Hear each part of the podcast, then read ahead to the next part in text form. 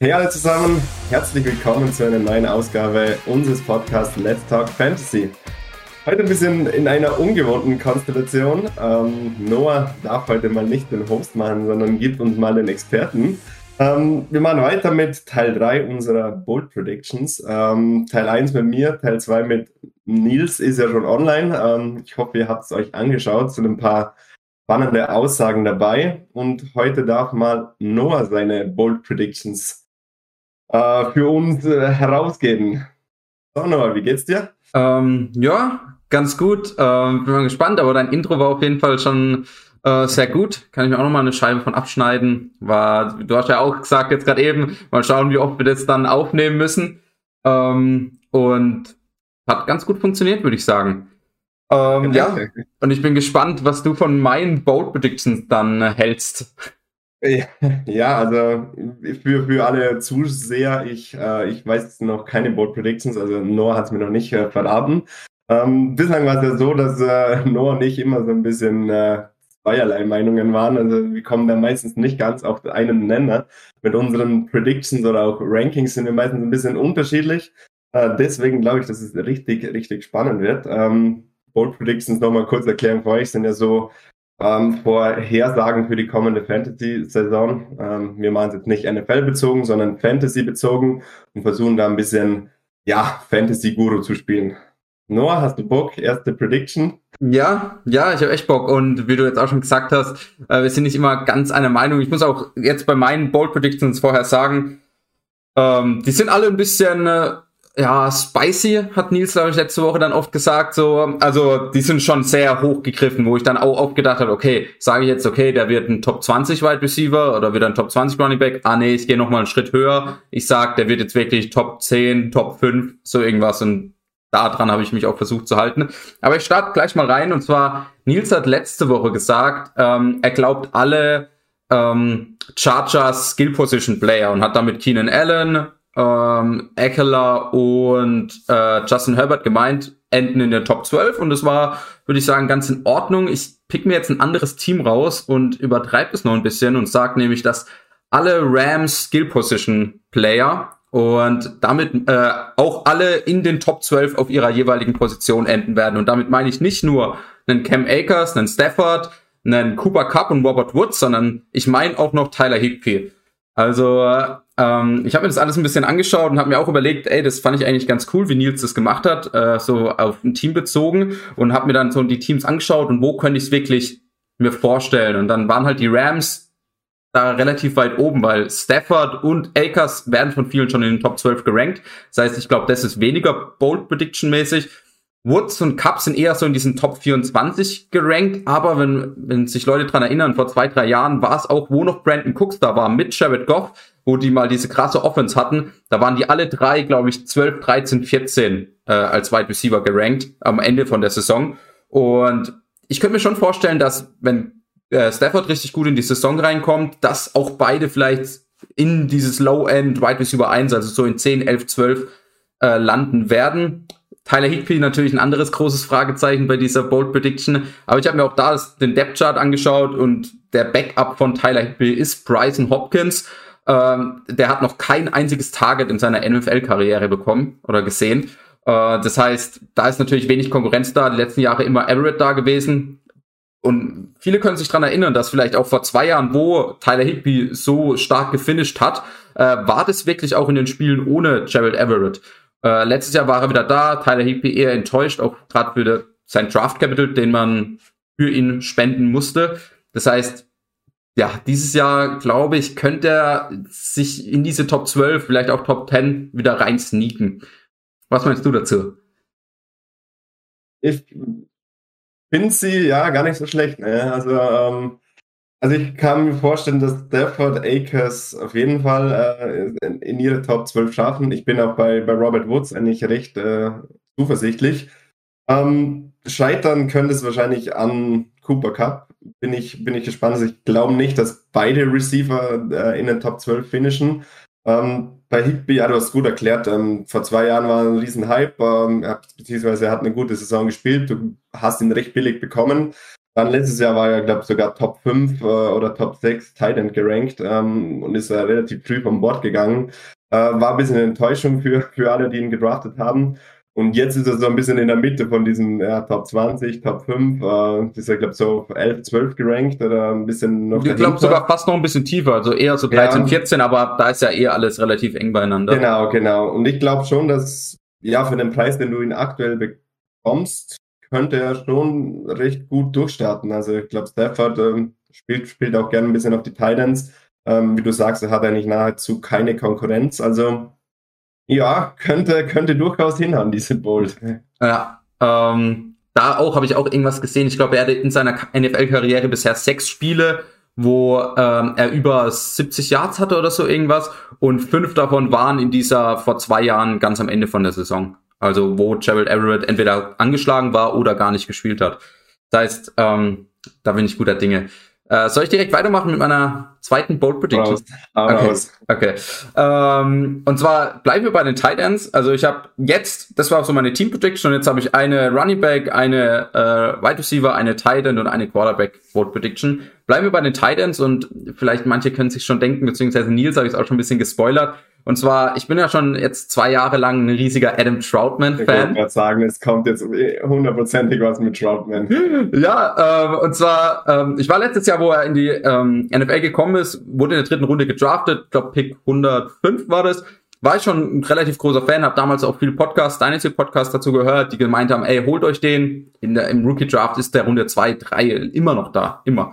Ähm, und der hat echt Potenzial ähm, und ich habe ihn auch in vielen Dynasty Ligen gedraftet und er hat halt, es ist genau das, was ähm, passiert, was auch viele vorhergesehen haben. Und zwar ähm, Jared Cook ist, äh, Jared Cook ist weggegangen. Ähm, sein Vertrag ist ausgelaufen. Andere äh, Anspielstationen, Emmanuel Sanders ist auch weggegangen. Das heißt, hinter Camara und Michael Thomas ist da eigentlich recht wenig los. Das heißt, da sind auf jeden Fall viele Targets da. Und wenn man sich auch mal die Zahlen anschaut, die Jared Cook die letzten Jahre aufgelegt hat, er hat jetzt zwei Jahre bei den äh, Saints gespielt, hat einmal als Titan 6 gefinisht und letztes Jahr als Titan 12, da war weniger erfolgreich, aber auch neun und sieben Touchdowns, glaube ich, in der, oder neun und sechs Touchdowns in dieser, äh, in diesem, in diesen zwei Jahren.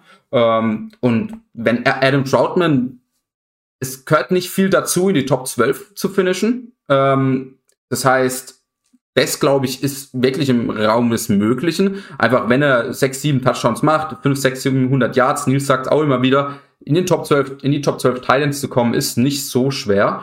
Ähm, und dann ist Top 5 auch immer Raum des Möglichen, wenn du in der Top 10, Top 12 bist. Not bad. Ich finde es ein bisschen hoch. Ähm, Top 5, ja, aber wie gesagt, es sind Bold Predictions. Ähm, ich, ich bin auch ein bisschen Fan von Troutman. Ähm, wir spielen ja zusammen äh, in der Dynasty Liga, Noah und ich. Und Noah hat gerade Troutman abgegeben ja. für einen richtig heftigen Trade. Ähm, und ich habe jetzt versucht, äh, Troutman zu bekommen. Hätte da ein bisschen Picks geopfert, aber da ist der Jonathan, kennt ihr auch von unseren Berichten und so auf der Webseite, der wollte ihn nicht abgeben. Also ich glaube, der ist auch ziemlich heim mit, äh, mit Troutman. Ähm, also ja, ich sag Top 12, Top 10 auf alle Fälle möglich. Ähm, Top 5 gehört dann schon viel dazu. Ja, klar. Das nicht, darf nicht vergessen, ähm, dass halt ja, ein Darren Waller, ein George Kittle, Travis Kelsey da, glaube ich, ein bisschen festgesetzt sind und dann hast du noch zwei freie Plätze.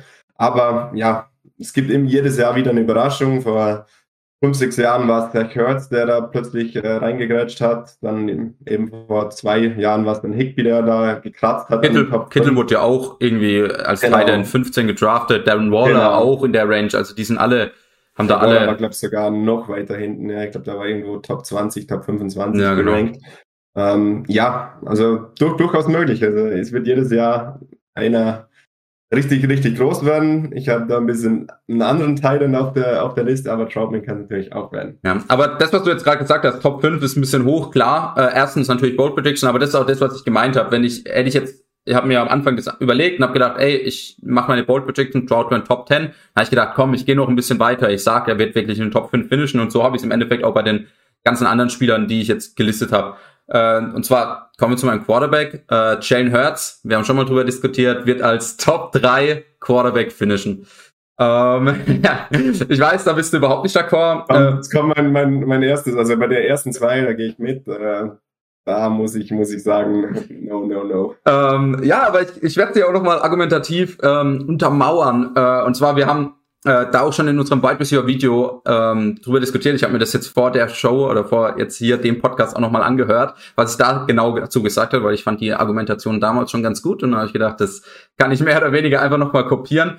Ähm, klar, äh, wie du auch sagst, das Risiko ist mega hoch. Ähm, er hat letztes Jahr in diesen drei Starts, wo er hatte, plus die zwei Halbzeiten, wo er noch gespielt hat, nicht sonderlich gut gespielt. Also er hat ein Quarterback-Rating von 77, eine 52, Comple äh, 52 Completion Rate. Das sind alles andere als gute Werte für einen normalen NFL-Quarterback. Aber vielleicht auch gerade deswegen kann man vielleicht argumentieren, okay, der wird jetzt im zweiten Jahr mit einer richtigen Offseason, mit ähm, ähm, ja, den Snaps auch als Starting Quarterback mit seinen Waffen, die jetzt sich auch nochmal verbessert haben durch den Devonta Smith, ähm, wird das sich in den Werten vielleicht auch noch verbessern. Plus, er hat die, dieses Rushing, äh, diese Rushing Ability wie ein Lamar Jackson, natürlich nicht ganz so extrem, aber er ist sehr mobil. Äh, das heißt, er kann auch auf dem Boden sehr viele Punkte holen, theoretisch. Und wenn man sich einfach die Zahlen anschaut, in den drei Spielen, wo er gestartet hat, von Woche 14 bis Woche 16, er hat 77,68 Punkte geholt, das heißt 25,89 Punkte im Average. Das sind massive Zahlen. Wenn man das auf eine ganze Saison hochrechnet, sind es 414,29 Punkte ungefähr. Ungefähr eine ziemlich genaue Zahl, aber ähm, ja, das heißt, also das sind viele Punkte und er hätte letztes Jahr damit auch als Quarterback Nummer eins über Josh Allen gefinisht. Das heißt, Top 3 ist, finde ich, schon in seinem Potenzial drin, wenn er da anknüpft, wo er letztes Jahr gespielt hat. Und da hat er nicht jetzt als guter NFL-Quarterback gespielt. Das heißt, selbst wenn er da nochmal einen Step Forward macht und äh, sich besser in die Offense einfügt, ist es was, wo, also, wo, finde ich, im Raum des Möglichen steht.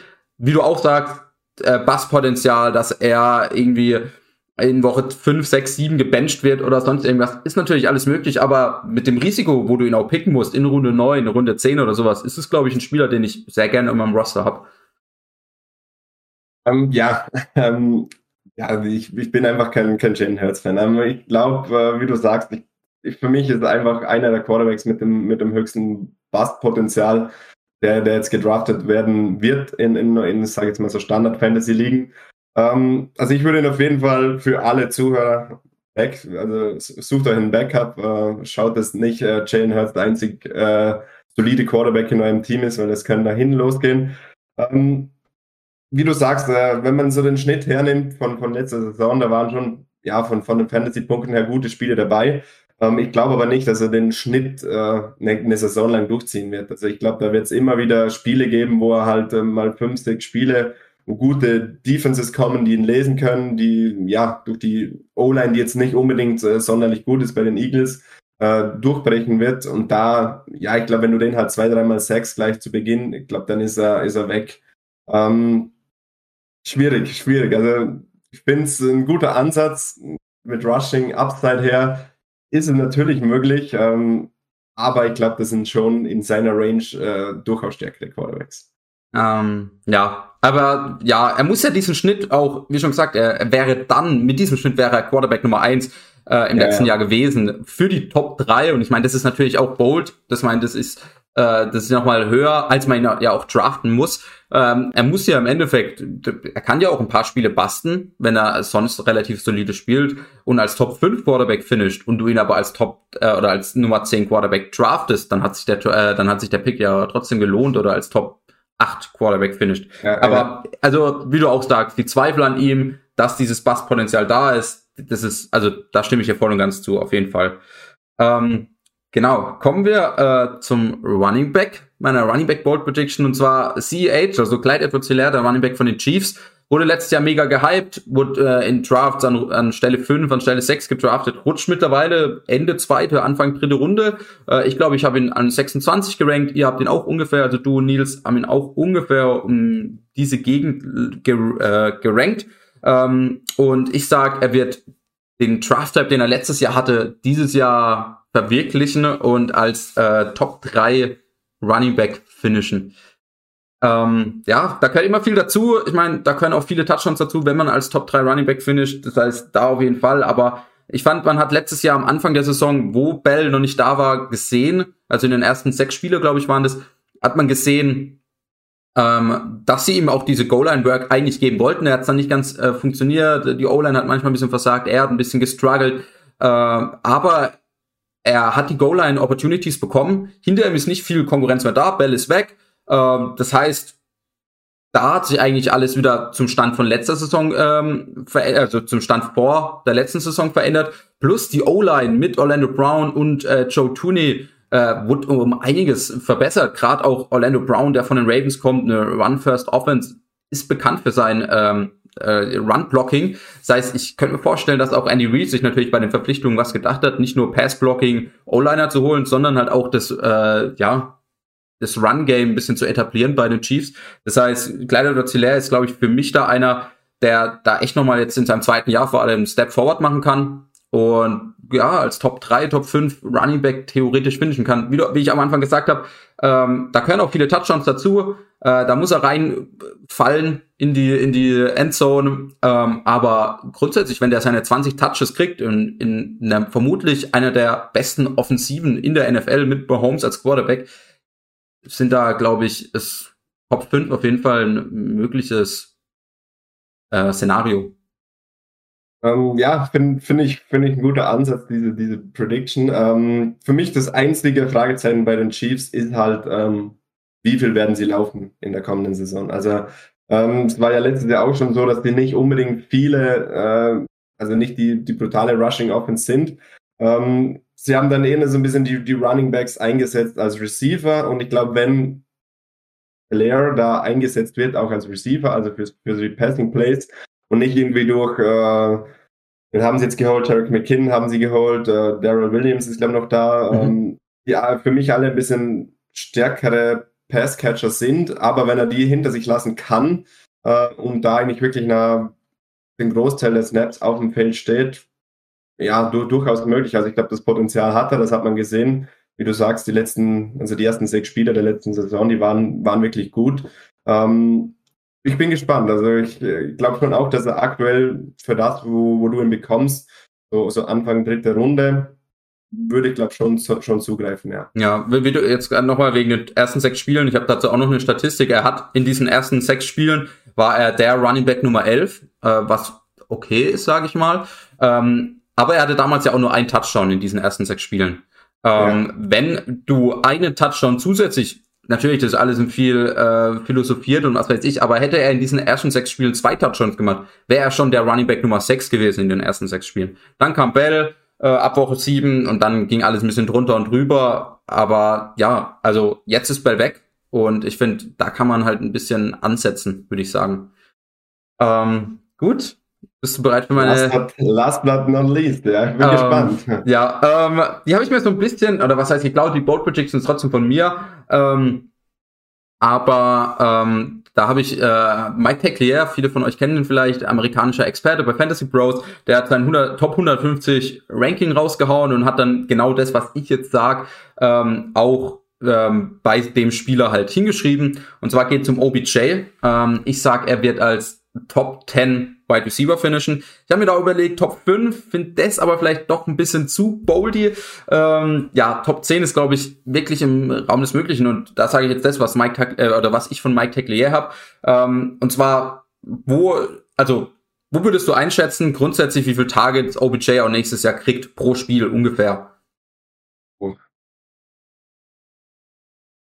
Denkst du, wenn es zwischen 8 und 12 sind, dann ist es schon ein sehr guter Wert. Genau, klar, das ist schon sehr gut. Äh, Mike, Teclier, Mike, Mike Teclier äh, hat das Ganze mit 6,5 Targets gerechnet. Er hat gesagt, er kriegt 6,5 Targets pro Spiel. Das ist wirklich eine geringe Menge. Ich glaube, er hat wirklich auch Potenzial, 7, 8, 9 zu kriegen. Letztes Jahr äh, in seinen vier, fünf Spielen ohne Verletzung hat er, glaube ich, 7 bekommen äh, im Durchschnitt.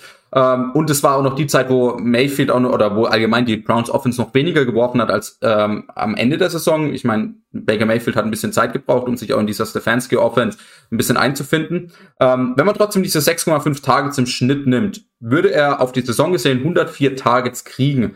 32 Wide Receiver haben letztes Jahr äh, 104 Targets oder halt mehr bekommen. 24 davon sind in den Top 24, haben in den Top 24 gefinished und äh, zwei nur wirklich schlechter als Wide Receiver 38. Ähm, das heißt, wenn du 104 Targets bekommst, hast du auf jeden Fall den Shot, in diesen Top 24 zu finishen. OBJ ist, auch wenn das die letzten zwei, drei Jahre nicht wirklich gezeigt hat, ein wirklich sehr, sehr talentierter Wide Receiver. Für die Leute, die vielleicht erst seit ein, zwei Jahren Football schauen oder auch Fantasy Football spielen, schaut euch mal Highlights von seiner Rookie-Saison an oder auch von der Zeit bei den Giants. Klar, bei den Browns hatte das nicht so gezeigt, was er eigentlich drauf hat. Ähm, ich bin auch jetzt hier nicht der mega, oh, draftet ihn wieder als Top 10 Wide Receiver, das will ich gar nicht. Aber mit dem Preis, den man im Moment für ihn zahlen muss, in der sechsten Runde oder in der fünften, sechsten, siebten Runde, irgendwas als Wide Receiver 25, wo man ihn draftet, dieses Talent, was er hat, äh, mit den Targets, die er kriegt, ähm, halte ich schon für sehr möglich, dass er in den Top 10 auch wirklich finisht.